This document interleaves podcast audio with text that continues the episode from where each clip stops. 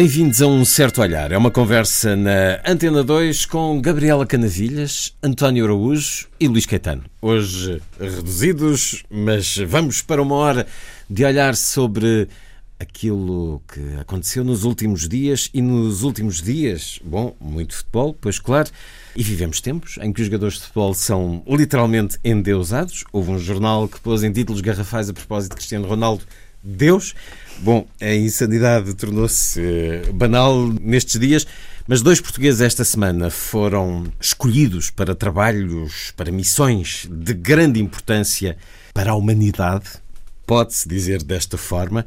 Sobre José Tolentino Mendonça falaremos daqui a pouco. Para já, o cargo de António Vitorino, escolhido para diretor-geral da Organização Internacional para as Migrações, a Organização das Nações Unidas que foi criada em 1951, claro, a partir da necessidade de responder às questões levantadas, aos problemas, à tragédia levantada durante a Segunda Guerra Mundial. O que é que António Vitorino pode dar a esta organização, no teu olhar, Gabriela Canavilhas?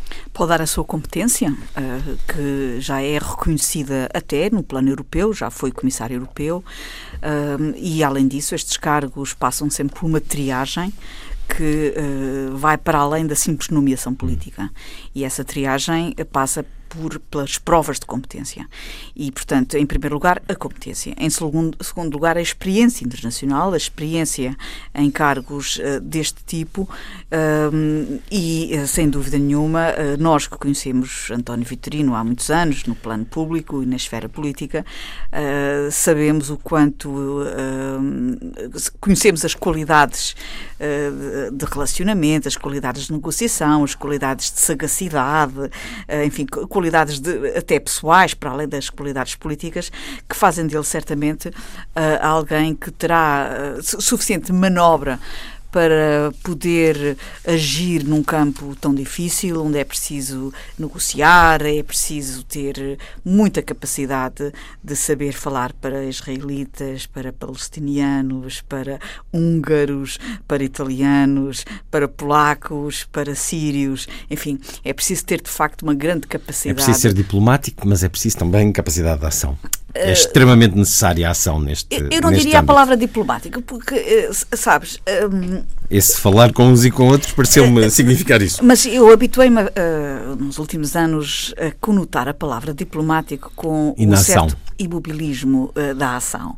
A ideia da diplomacia como sendo um, um interface até haver a ação. Quando eu me refiro a António Vitorino como um grande negociador, eu vou para além do lado diplomático, eu refiro mais àquela sua capacidade quase palaciana de poder intervir em vários domínios. Um jogador de xadrez que antecipa as jogadas ora seguintes. Bem, ora bem, eh, maquiavélico no sentido positivo, hum. no sentido do homem de, de, de, do xadrez um, político. Um homem inteligente. Exatamente.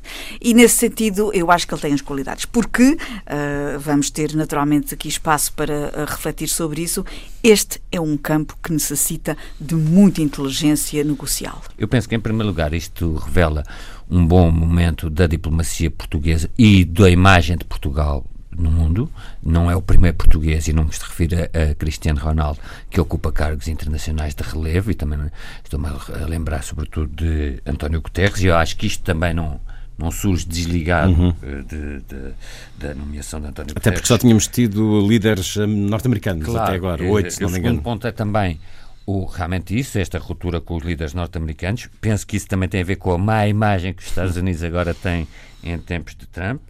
Uh, terceiro ponto que acho que é muito importante é a atualidade deste cargo, quer dizer, não há tema mais atual e mais difícil, possivelmente a nível mundial, do que o tema das migrações e, finalmente, a personalidade.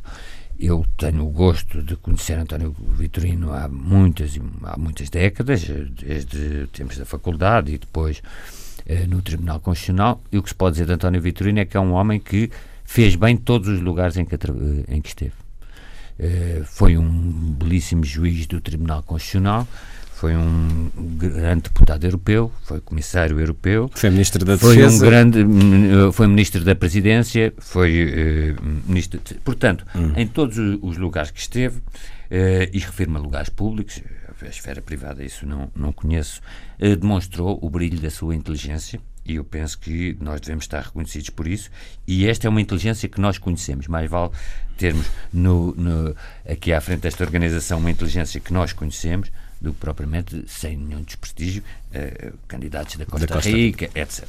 E, portanto, o, o, que temos é que nos congratular pela nomeação de António Vitorino. Acho que temos todos que lhe desejar um bom lugar. Acho que uh, se ele fizer um bom lugar, como tem condições para fazer, isso será bom. Com, peço desculpa de deixar sempre uma nota de pessimismo. Também não penso que seja eh, esta nomeação, nem sequer esta organização, nem, e até a seguir falaremos disso, que resolverá este dramático problema que atualmente estamos a atravessar, mas, sem dúvida, se há pessoa capaz de abraçar este desafio, pela inteligência que tem e pelo conhecimento, pela experiência que tem, devemos perceber que António Vitorino é um homem desde os 20 e tal anos, praticamente desde depois que acabou está, o curso, está, está, a exercer, pública, está a exercer cargos públicos e não são cargos públicos menores, são cargos públicos de alto relevo. Portanto, alia ao brilho da sua inteligência uma longuíssima e vastíssima experiência em cargos nacionais e internacionais e, portanto, boas notícias. Sublinhada a importância de António Vitorino enquanto escolha para a Organização das Nações Unidas para a Migração, falaremos de outra escolha de um português uh, mais à frente no programa, mas porque vivemos tempos, bem, vivemos já nos últimos anos em permanência tempos eh, de extrema importância, de grande tensão no que às migrações diz respeito, no que aos refugiados e às migrações económicas diz respeito.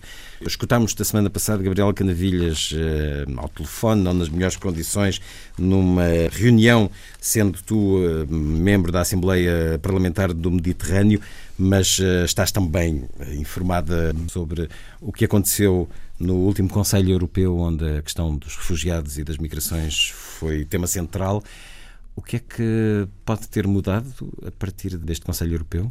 Havia uma grande expectativa. A reunião ocorreu eh, precisamente na quinta-feira, 28 de junho, e, e essa expectativa uh, diz respeito, e ainda continua a dizer, eu, eu ia usar o verbo no passado, mas ainda continua a dizer respeito uh, à, à atenção que uh, um grande número de países uh, continua a manter relativamente à questão das migrações. Sabemos que o grupo chamado Visegrado, os países de leste, Checoslováquia, Eslováquia, República Checa, Eslováquia, Polónia, Hungria, são países que têm uma postura muito renitente em relação aos, aos, imigrantes. Sabemos que a Hungria até considera crime uh, dar qualquer eh, tipo de apoio e receber imigrantes.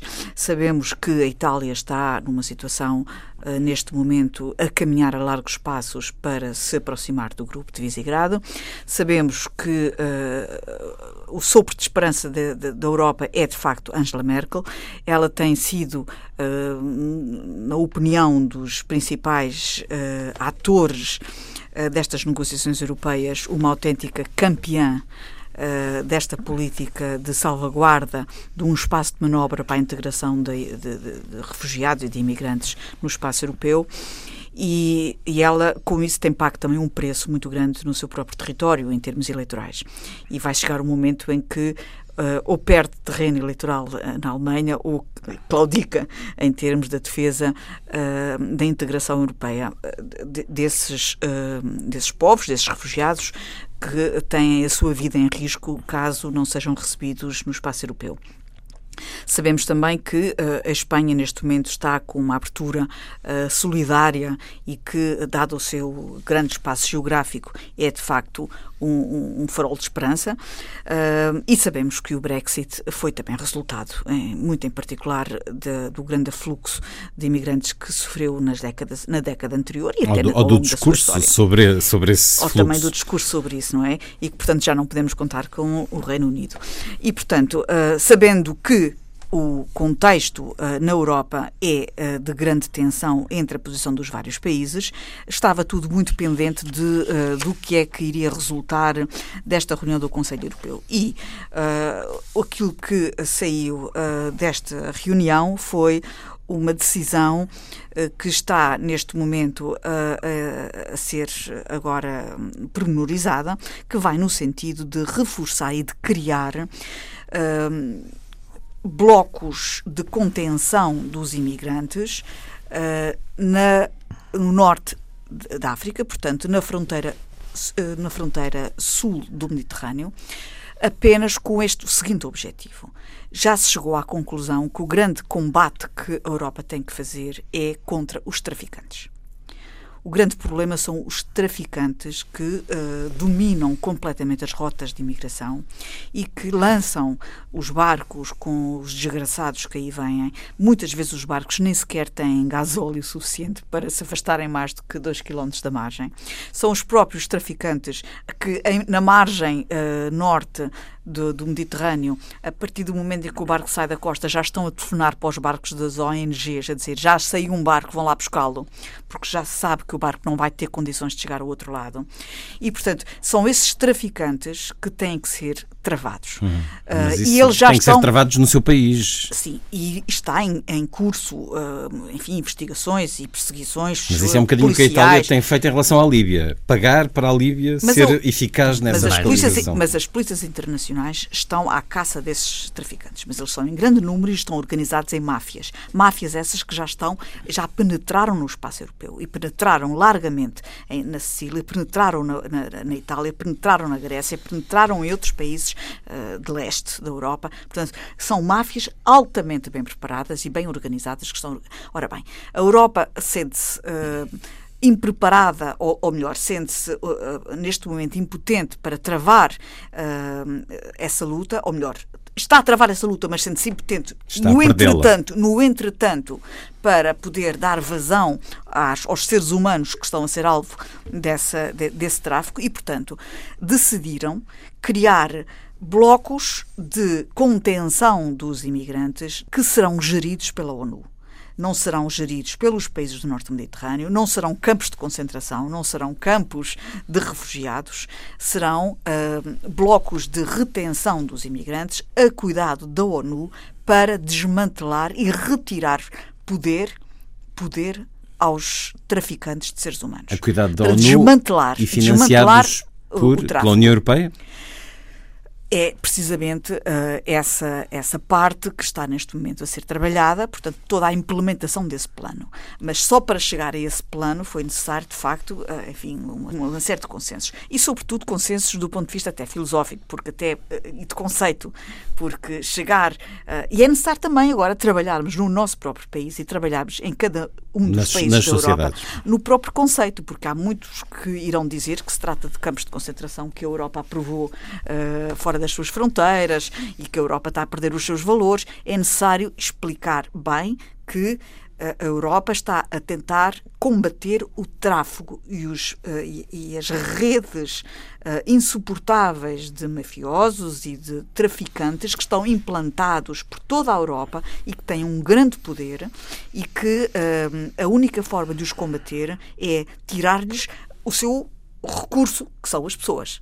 Portanto, quando eu me refiro a estes campos, são campos que ficarão no norte da África, na margem sul do Mediterrâneo, não sei se há pouco disse norte por engano, na margem sul do Mediterrâneo, e, portanto, no norte da África, são campos que serão considerados espaços de acolhimento geridos pela ONU e, a partir desses espaços de acolhimento, os imigrantes serão transferidos para os países da Europa, países de por destino, iniciativa dos próprios por iniciativa países. dos próprios e países e intermediados pelas Nações Unidas para retirar desta equação definitivamente os traficantes de seres humanos, porque são eles que estão a causar o caos. As mortes. Eles... As mortes, são eles que estão a causar a morte. As mortes, os milhares, as milhares de mortes, mas também o caos uh, na, na, na no direcionamento destas pessoas relativamente ao seu destino final. António. Como a Gabriela intuiu e disse, eh, pode haver aqui logo um discurso que diga que isto é apenas uma medida hum, piedosa e camuflada de, no fundo, cedência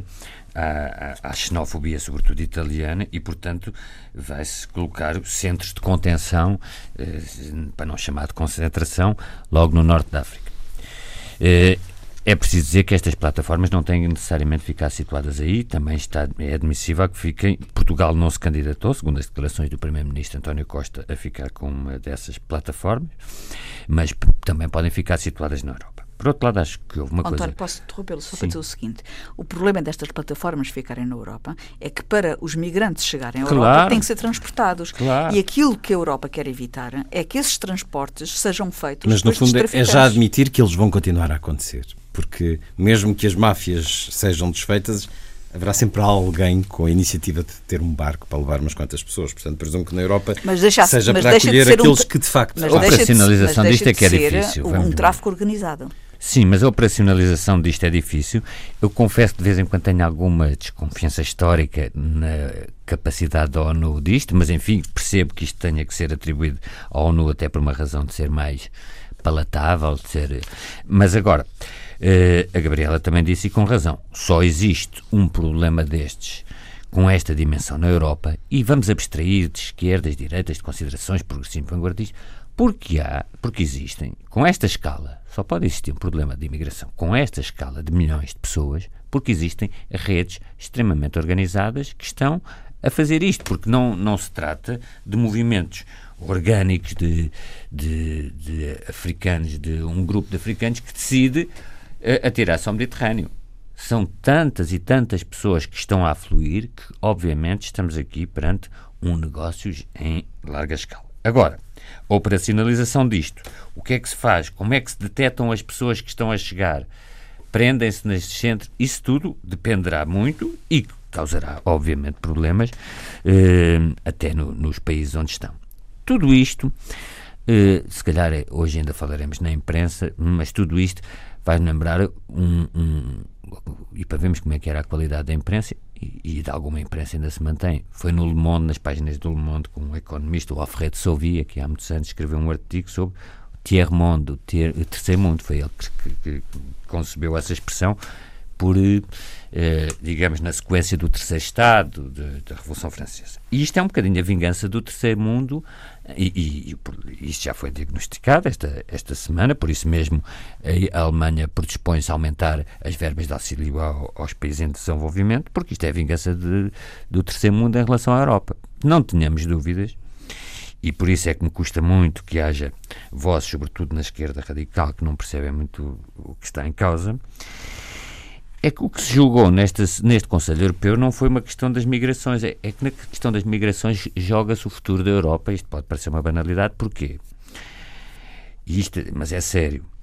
Porque se porventura a, a questão das migrações não for resolvida e ou não for resolvida de acordo com a linha que propõe a senhora Merkel, a, a senhora Merkel é a derradeira hipótese de salvação É da último bastião. Europa como nós a conhecemos. Mas quando se refere a forças da esquerda radical, está a falar de quê? da, da, da eterna crítica que é feita ao funcionamento, ao funcionamento das instituições europeias, que no fundo são pessoas que não são, que não se revêem no modelo europeu e mais vale que o Mas digam. isso vai à Porquê? esquerda radical e à Não, direita não, mas deixe-me radical, chegar lá. que neste momento está no poder. Mas a é esquerda quero radical dizer, não. É isso que eu quero dizer. É se cai esta última, e, e veja os problemas que a senhora Merkel teve, inclusivamente com, o- com a CSU da Baviera e com o seu ministro do Interior. Portanto, se cai, a- a, digamos, esta solução da senhora Merkel, que no fundo, corajosamente, há cerca de dois anos, fez colar o seu destino político ao destino das migrações, que é uma coisa extraordinária. Não é? Ela podia ter descartado, porque é que ela decidiu. Isto me prova que é. Está-lhe reservado um lugar na história. Sim, sim, mas Até pela uma coisa, tentativa. mas é- Mesmo que é- não seja bem sucedida, é a tentativa terá esse lugar. Ela foi diabolizada há muito tempo. Mas realmente aqui demonstrou uma fibra de estadista que nós devemos reconhecer, porque ela ligou o seu destino pessoal e político a uma questão que é extremamente melindrosa. Ela sabe E que a história lhe dará razão. Não tenho essa- essa- eh, muitas vezes nós não, Mas não temos sim. essa certeza e, e- e a contabilidade da história, eh, o futuro a Deus pertence, como costuma dizer. Agora, só para então entrar na extrema-direita, é porque se implodir esta solução da senhora Merkel, extremamente negociada e dificilmente negociada, fica o campo aberto ao, fica o campo aberto ao Sr. José P. Conte e a todos o Urbana e a vários e a Barbari que vem da direita radical. E por isso mesmo é que eu temos que tem que se tocar a rebate pelas forças que ainda estão a favor de uma Europa eh, que, nesse aspecto, para se proteger a si própria, tem que proteger os migrantes. E sentiu alguma esperança neste não Conselho sei se Europeu? Estou a ser claro. Ah, é mas porque... sentiu alguma esperança neste Conselho Europeu ou parece-lhe que foi um bocadinho empurrar eh, para uma não, solução? Há uma coisa que também temos que uh, reconhecer mobilista. é que depois das primaveras árabes caiu um bocadinho. Nós vivíamos na Europa e sem prejuízo de terem nascido novas redes e mais graves, e com, com aquilo que apontou a Gabriela, nós vivíamos na Europa numa situação relativamente confortável, em que a Itália fazia acordos com o ditador Gaddafi para contenção no próprio país, na Líbia e até no Mediterrâneo, das balsas que vinham com imigrantes, porque este problema também não é de agora. E, portanto, a derrocada das primaveras árabes também deu isto. Esperemos que isto não venha trazer, que estas plataformas não sejam, e penso que não, um, a, a, recriação de, de centros de contenção. Uh, de quando eu digo concentração, não é no mau sentido. É, para mim, ainda me, só não percebo é como é que vai funcionar. É, as pessoas que querem migrar dirigem-se àqueles centros ou são capturadas por polícias e tudo e são detidas naqueles centros. É isso que eu ainda não. Eh, que fica muito por esclarecer no, nas conclusões do Conselho Europeu. E, e, isso, como é evidente, vai fazer toda a diferença, até do ponto de vista da aceitação da opinião pública internacional. Não é?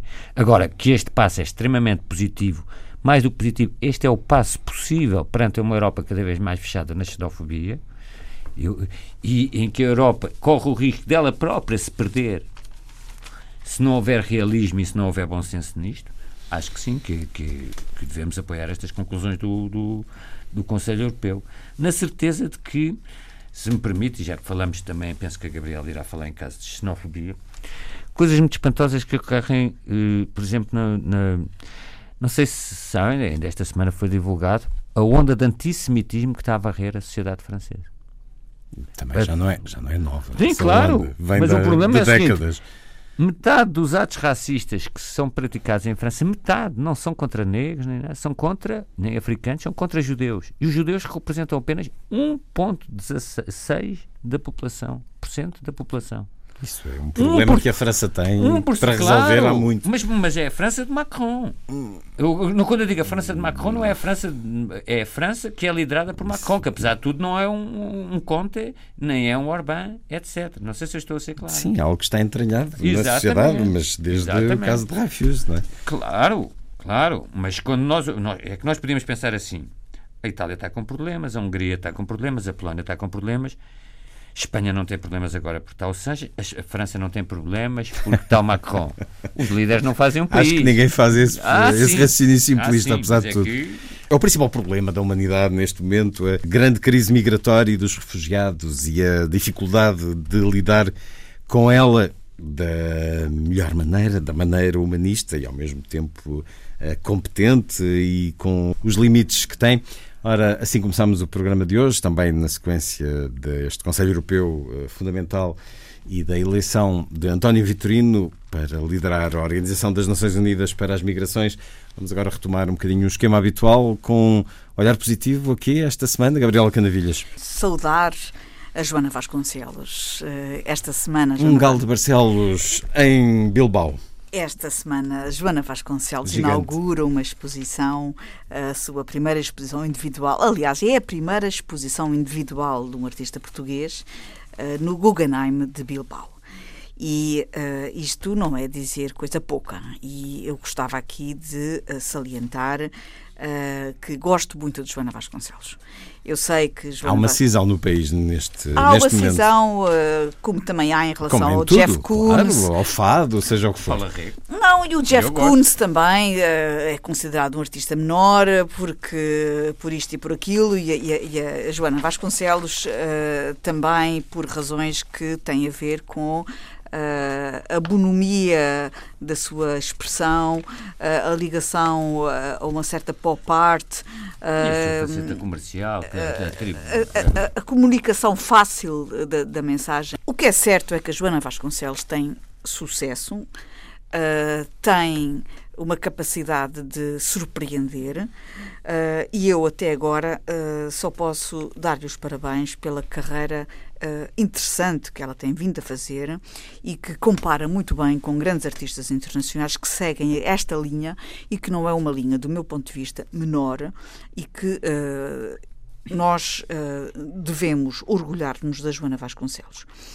Uh, o trabalho que ela uh, está a apresentar em, em Bilbao uh, é muito consentâneo com, aquele, enfim, com aquilo que nós conhecemos dela, sempre um trabalho de escala monumental, um trabalho feito a partir de objetos do cotidiano. não sei se viram na imprensa imagens de, das obras que ela Vi um galo Barcelos gigante. Não, há um anel, um anel de noivado gigantesco feito com jantes de automóveis, uh, que é de facto uma imaginação uh, interessantíssima. Uh, as grandes, enormes, gigantescas valquírias, que são sempre muito impressionantes. Ah, e eu não posso deixar de ah, reforçar a ideia de uma certa Portugalidade que, apesar de tudo, transparece nas obras dela. Outro dia usei esta expressão a partir de uma coisa qualquer e houve um colega meu deputado que me dizia: Portugalidade, o que é isto? Portugalidade. Detesto esta expressão, é Portugalidade. Uh, e, portanto, esta coisa da Portugalidade continua a incomodar algumas pessoas. Uh, a mim não me incomoda nada e, e eu realmente uh, não deixo de ter apreço pela Joana Vasconcelos, lá porque ela usa rendas e, e tecidos que têm a ver com a expressão tradicional portuguesa e, e, porque faz galos de Barcelos gigantes. e, portanto, dou aqui os meus parabéns à Joana Vasconcelos, que está no Guggenheim e vai ser naturalmente um sucesso.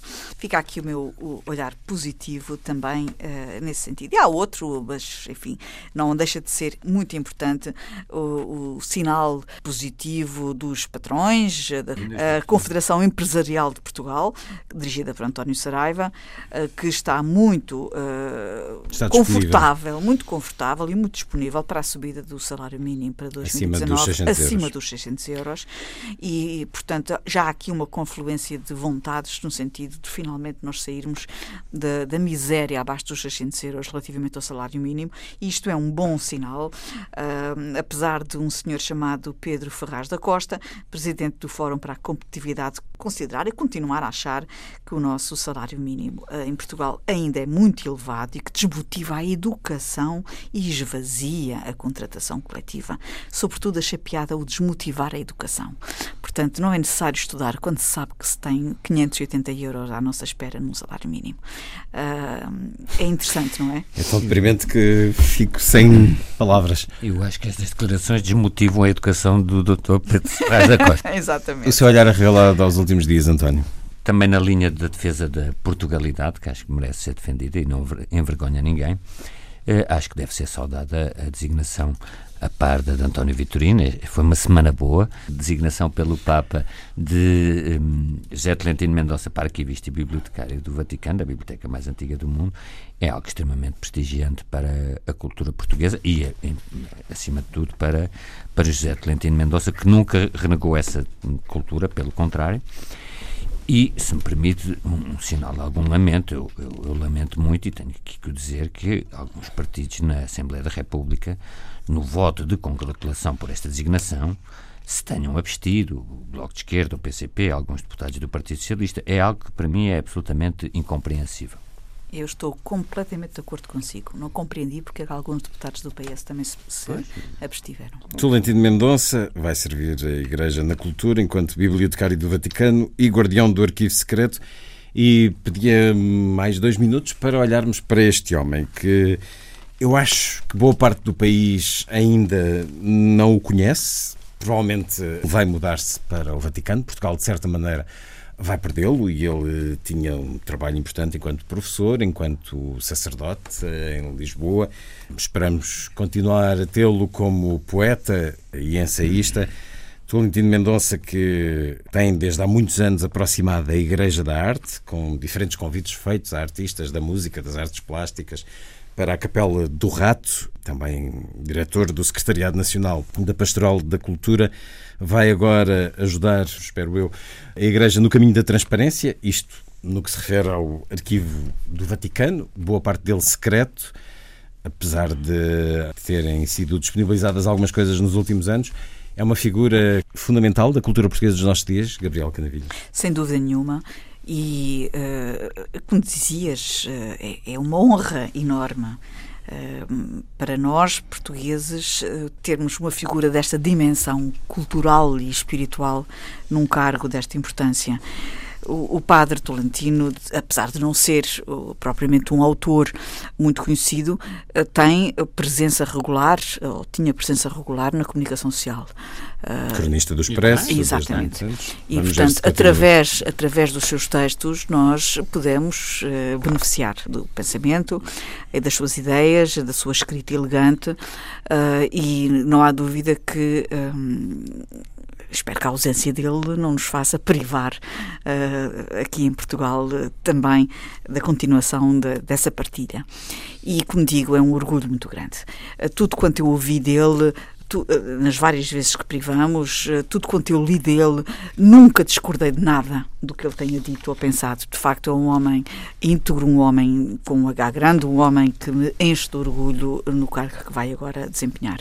Eu só tenho coisas boas a dizer uh, desta figura extraordinária. E, António, vamos Sim, esperar que, que Tolentino nos convide para uma visita guiada pelo arquivo. Bem, o arquivo do Vaticano tem um nome secreto, mas não é assim. Então, o, Há muita nome coisa é o nome, é o nome claro. histórico, não é? Claro. Mas há muita coisa que sim, está sim, aí. Sim, mas também não sei se será o Zé Clentino que vai agora abrir uh, o arquivo do Vaticano, nem sei essa, se será essa a missão que o Papa lhe vai dar.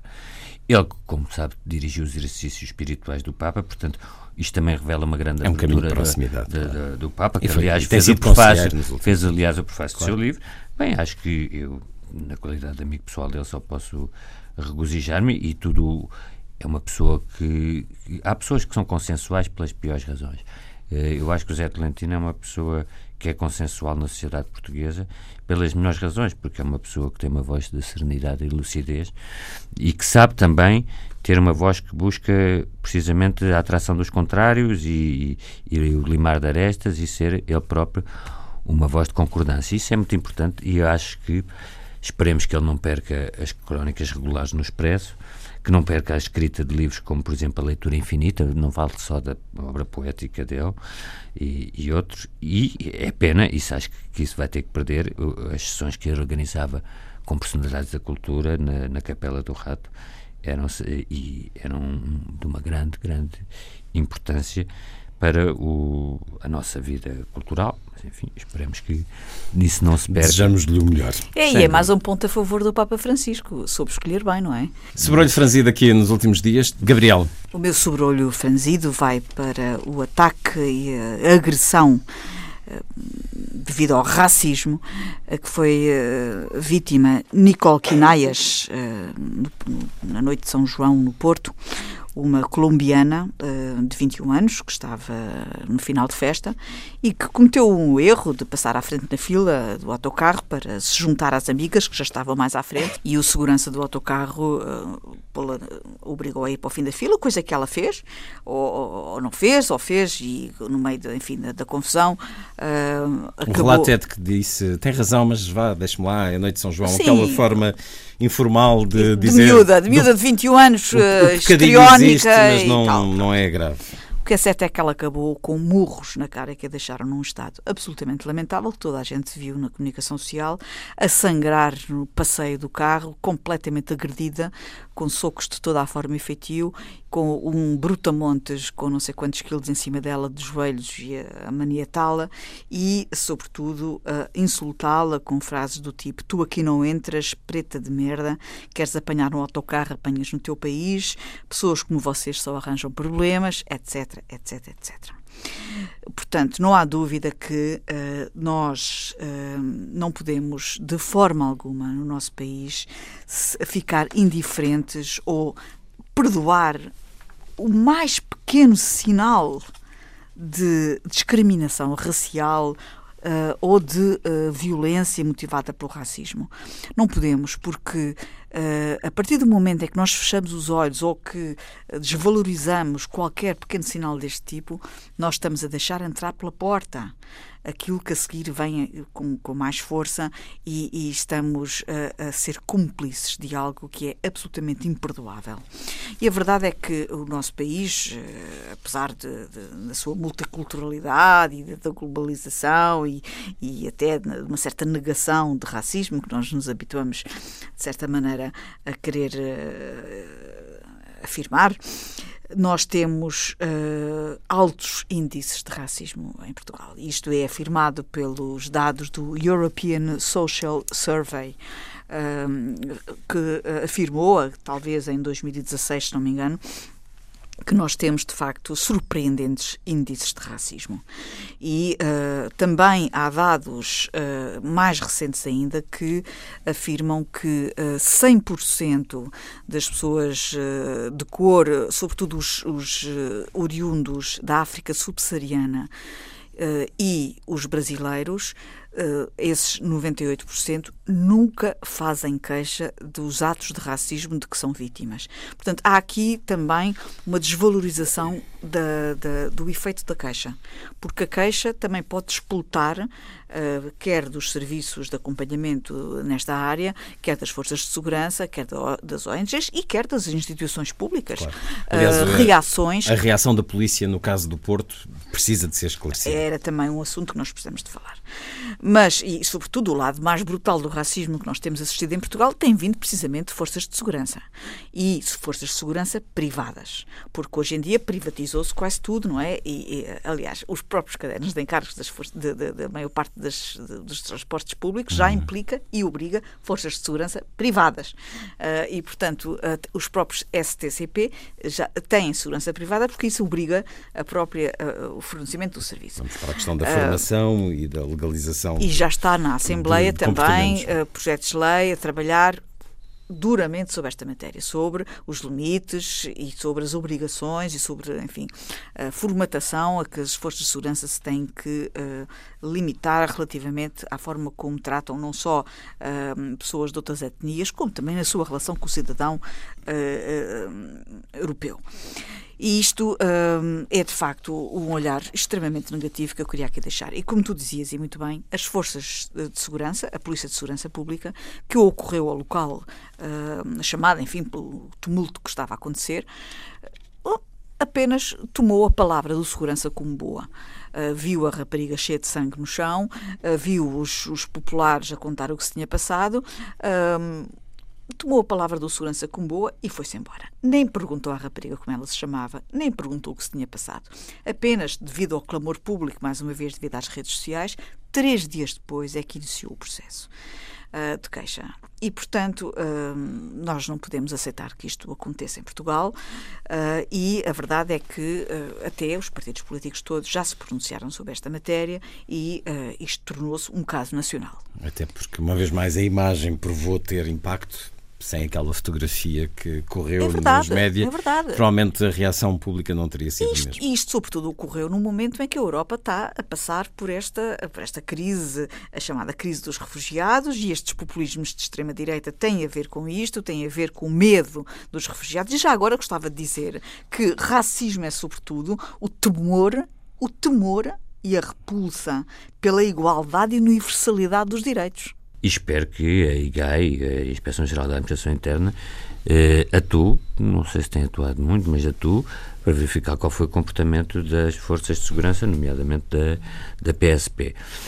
Há aquilo, a, parte de. O, o problema é que em Portugal existem estes episódios com alguma frequência, e isto provoca sempre uma espécie de alarido mediático e depois esque, isto cai um bocadinho de esquecimento. E vivemos naquilo a que o sociólogo Jorge Vala, que acho que já cá teve connosco Sim, uma que é vez. é responsável pelo europeu Exatamente. Eh, chama o racismo subtil, que é aquele racismo que vive na consciência, na convicção de que não existe. Isto é, a ideia que nós vivemos em Portugal, que não temos racismo, é um racismo muito mais subtil. Mas se os racistas forem contidos, não, ainda claro, bem. Mas o que eu, se não, não, exteriorizarem, ainda bem. Mas o racismo subtil é um racismo que se vê eh, em, em formas pelo seguinte: se vir a distribuição eu isto é intuitivo porque não há dados estatísticos e também podemos falar disso. Vir a distribuição de empregos menos desejados, a quantidade de pessoas de negras que encontra nos, eh, nos McDonald's, no, nos serviços de limpeza, em serviços de, de etc. Ou no inverso, a quantidade de políticos ou, eh, ou, negros não, ou não, isso, Mas isso já vamos falar disso. Etc. Ou nos call centers, etc, etc, é um, estão sobre-representados. Mas há aqui um problema, que, que foi aqui, se calhar, uma forma de racismo ao contrário. Em Portugal, não é possível, até por imposição europeia, mesmo as autoridades estatísticas europeias não o podem fazer, fazer eh, saber qual é o número da população negra em Portugal.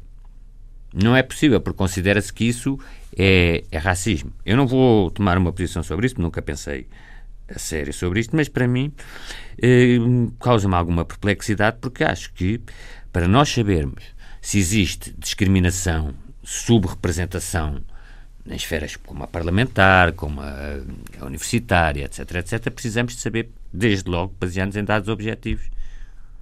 E nós não sabendo, não sabendo quando, qual é a percentagem da população, não é africana, que eu não gosto dessa expressão africana porque são portugueses. Quando se diz população aí, quando se chama africanos a, a pessoas negras, é uma grande falácia, porque são pessoas que, pelo seu nascimento, são portuguesas. E, portanto... Sim, é um bocadinho no, no seguimento da expressão norte-americana do afro-americano. Mas está bem, mas se disserem afro-portugueses é, é ainda está bem. Agora dizer que são africanos, não são africanos, são portugueses. E quando isso é muito aquelas coisas do vai para a terra deles, etc. Não, a terra deles é cá, nasceram cá, ou são filhos, não interessa.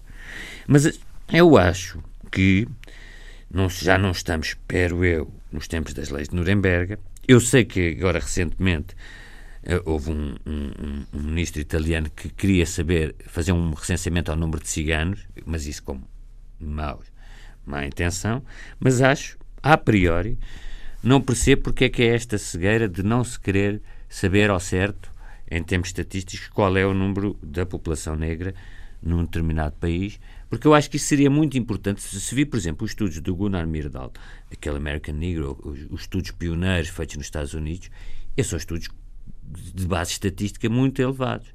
Se nós não tivéssemos, eh, não tivermos essa base estatística, eu sei que estou ligado a uma fundação que tem a Pordata e, portanto, que mostra muito por esta. Se não tivermos essa base estatística, esse conhecimento objetivo, todas as discussões sobre igualdade, desigualdade, discriminação positiva e tudo acabam por ser muito de, de, intuitivas. Não sei se estou a ser claro. Realmente, eu na universidade tenho muito poucos alunos negros sim, portugueses. Hum, tenho negros eh, africanos, sim, vêm ao abrigo de programas de cooperação, mas eu acho que era importante saber quantos negros existem em Portugal, não é? Mas, enfim, não, não quero com isto começar numa crítica ao sistema estatístico. A minha principal mensagem era, sem dúvida, para a condenação veemente do que se passou no Porto.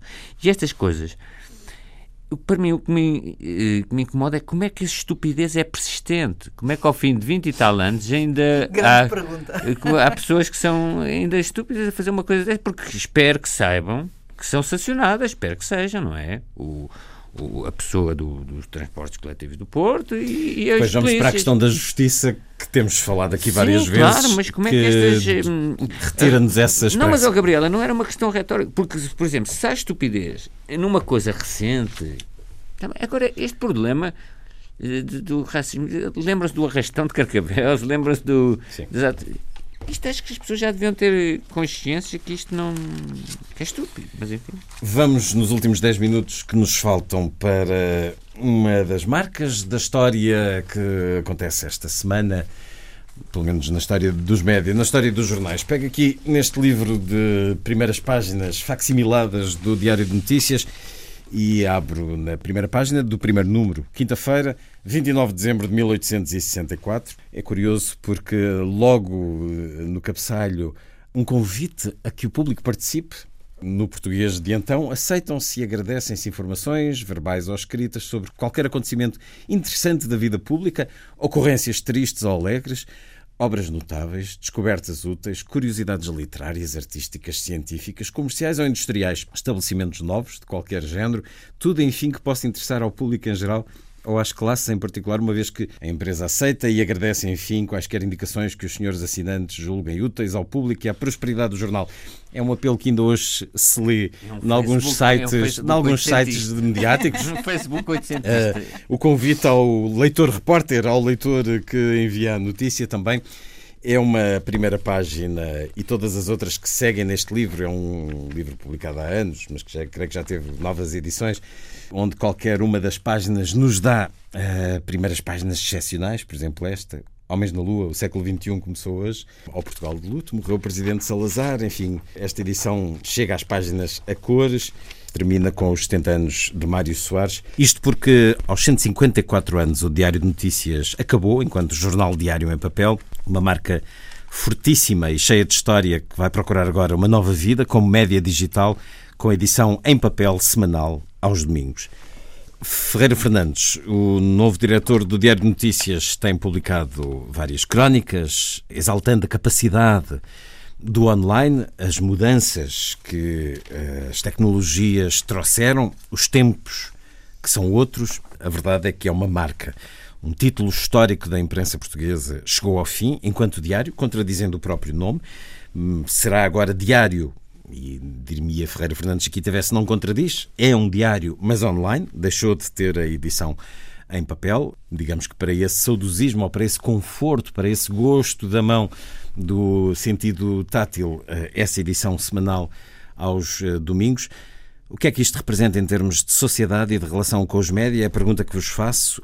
Acham que é o destino inexorável da maior parte da imprensa?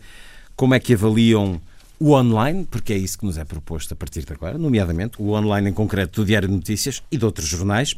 Como é que seria um jornal em papel que vos fizesse leitores assíduos? Pergunto-vos, pergunta a António Araújo, que é um dos novos cronistas do novo Diário de Notícias. Vamos passar a lê-lo semanalmente. Não sei se na versão online, se na versão em papel aos domingos. Mas o que é que isto representa, este final do Diário de Notícias em papel para si, António Araújo? Eu, como deve calcular, estou um, um bocadinho constrangido uh, uh, para falar, uh, digamos, Mas do futuro do no Diário olhar do historiador e do leitor de jornais. Não, eu que... acho que há aquela expressão agora um bocadinho clichê que é a necessidade de se reinventar. Eu, por acaso, trazia aqui uma, e se calhar o Diário Notícias foi a forma que encontrou de se reinventar, uma vez que acho que também era objetivo e não é pejorativo dizer que as vendas em papel registavam quebras significativas. Aliás, é, um, é geral. É geral. De, de, todos os jornais, é, é, mas geral. alguns com vendas muito na casa dos poucos milhares, como é o caso de Diário Notícias. Por acaso, uma das coisas que eu tinha trazido, e não tivemos tempo para, para franzir o sobrolho, ou para, para, para arregalar o sobrolho, em França vai-se proibir os telemóveis no, nos... Falamos disso no, já. Nas exatamente, escolas. nas escolas. E em Espanha também se, se cuida disso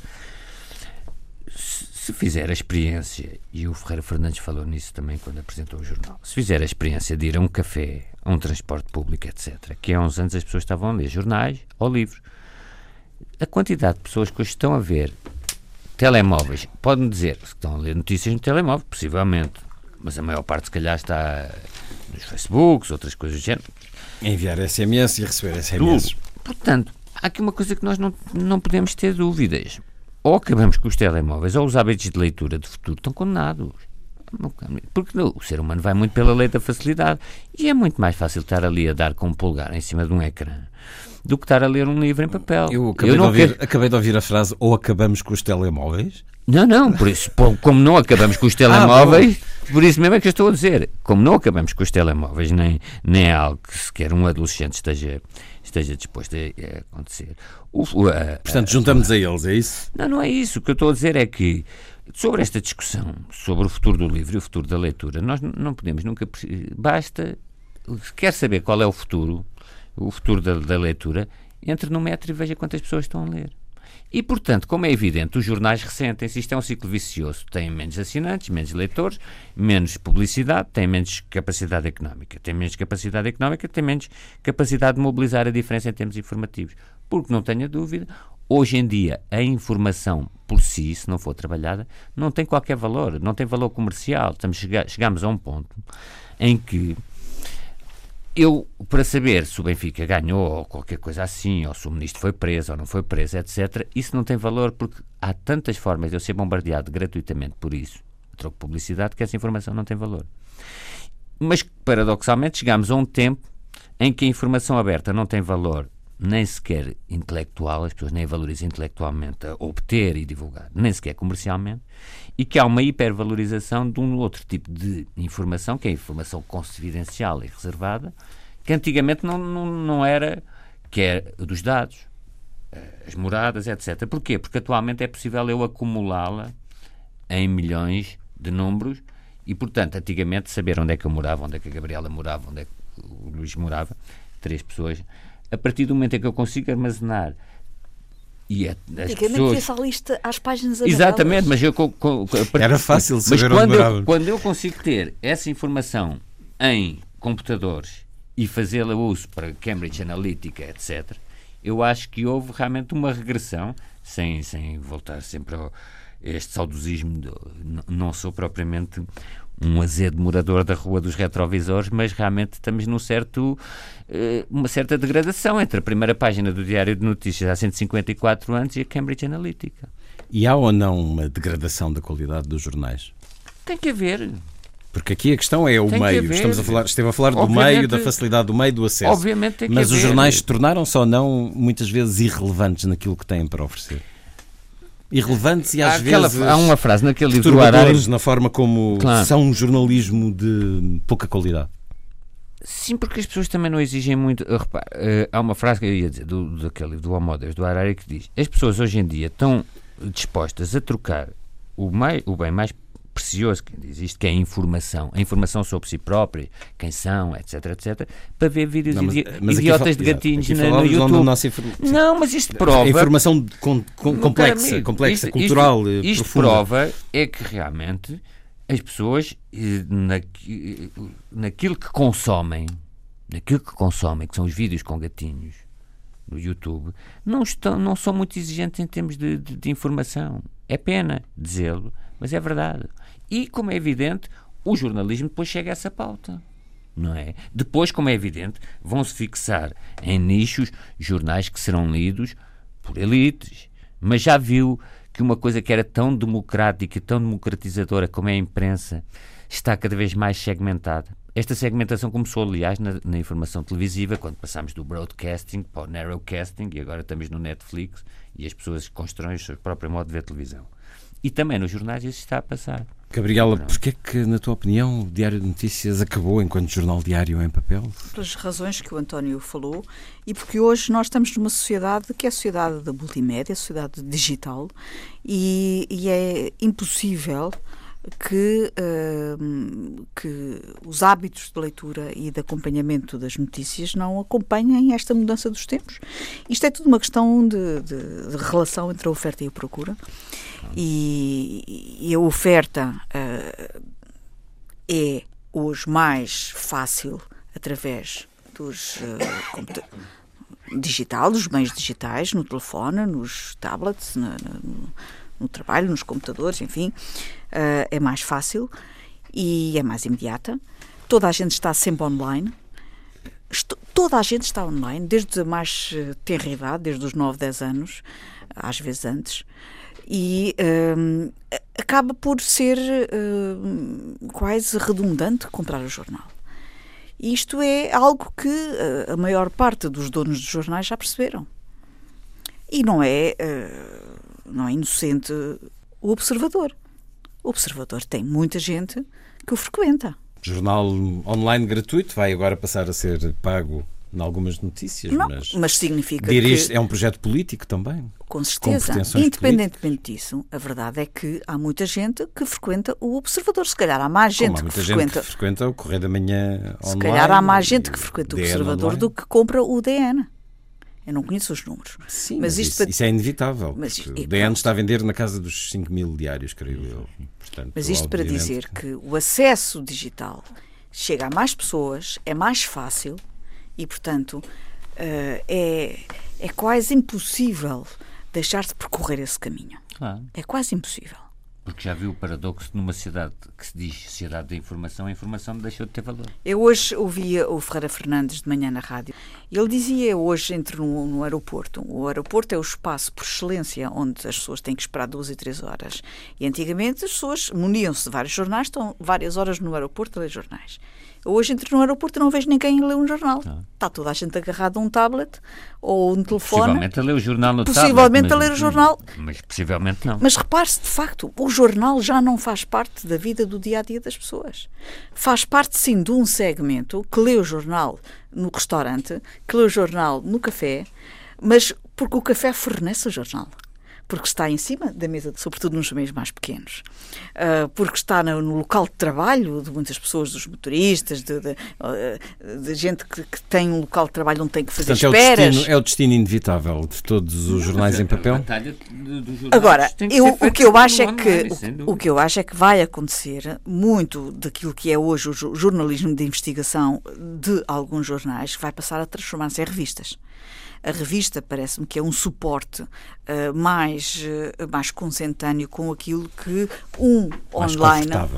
Aquilo que um online Uh, que se pretende mais imediato e mais rápido, mais superficial, eventualmente uh, pode não ser o meio mais adequado para uh, outro tipo de matérias mais profundas. Eu julgo que se manterá em, em, suporte impresso as revistas. E as revistas, refiro-me revistas de, de jornalismo e, e, não me refiro àquelas que estão hoje em presença no nosso mercado. Revistas como a Sábado e assim, isso não são revistas de investigação, isso são outra coisa. Mas eu refiro-me a revistas uh, mais pequenas, no, no, até porque não, uh, com menos uh, lixo, mas revistas com conteúdos de investigação jornalística e com outra profundidade, parece-me que será o acantonamento mais interessante para um segmento de informação que o, o online mais imediato pode não poder proporcionar. Se as pessoas veem tablets e andam com tablets e com telemóveis e com coisas de género, é aí que os jornais têm que travar a batalha. Portanto, já não podem uh, viver naquela coisa muito uh, nostálgica de pensar que é através do papel, do papel que surge as mãos, que, que, que, vão conseguir. E depois, cada jornal, eu acho que é o que se vai passar, os que sobreviverem, cada jornal, cada publicação vai arranjar e ter que arranjar fatores de diferenciação. Quais são? Opinião, por um lado, a informação em si, em bruto, como disse, não, já não tem valor. As pessoas antigamente iam para o Rocio ver as fitas a passar com, com as notícias. Isso é, as notícias em si não têm valor. Será a opinião. Será aquilo que disse a Gabriela, long reads, aquilo que chamam as grandes narrativas, que muitas vezes não. Uh, reportagens, reportagens. Ou, reportagens ou artigos grandes, até de, de, de ensaios, que vão, penso eu, poder fazer um, ser um elemento diferenciador. A imagem também acho que vai ser um elemento, e a qualidade da imagem vai ser um elemento diferenciador muito grande, como aliás viu na reforma que foi feita no New York Times, e também o jornalismo de investigação, porque isto é, cada jornal vai ter que diferenciar é aquilo que é o que eu trago para além das notícias, porque as notícias vão ser todas iguais. Mas essa batalha já começou há muito tempo e não se vê esse jornalismo de investigação, não. esses trabalhos de grande qualidade. Não se, na acho... generalidade não se vê. Pois eu, há um caso aqui, outros casos acolá, claro. mas pouquíssimos. Isso quer dizer que também, se calhar, não é tanto assim. Se calhar o público não quer tanto esses trabalhos. Se eu calhar o público está a desaprender e está a desinteressar-se claro. de facto. É de uma leitura mais complexa. E, e há também eh, acompanhar esta, digamos, infantilização do público é preciso dizer que os líderes do, do, dos mídias, etc., também não têm feito o trabalho de casa, no sentido, nota-se uma grande, uma grande dinâmica nestes uh, criadores dos Facebooks, nestes uh, gestores de redes sociais, no homem que faz a, a, Google, no homem que cria a Wikipédia, etc, etc. E há quantos anos é que, que o Luís não vê algo que tenha sido revolucionário do ponto de vista de, de, dos meios de comunicação social ditos tradicionais. Já nem falo sequer nos jornais, falo também na televisão, não é? E foi um certo olhar. Hoje, sem Elisa Schmidt, regressa para a semana com Gabriela Canavilhas, António Araújo e Luís Caetano. Assim, os desejos de uma excelente semana.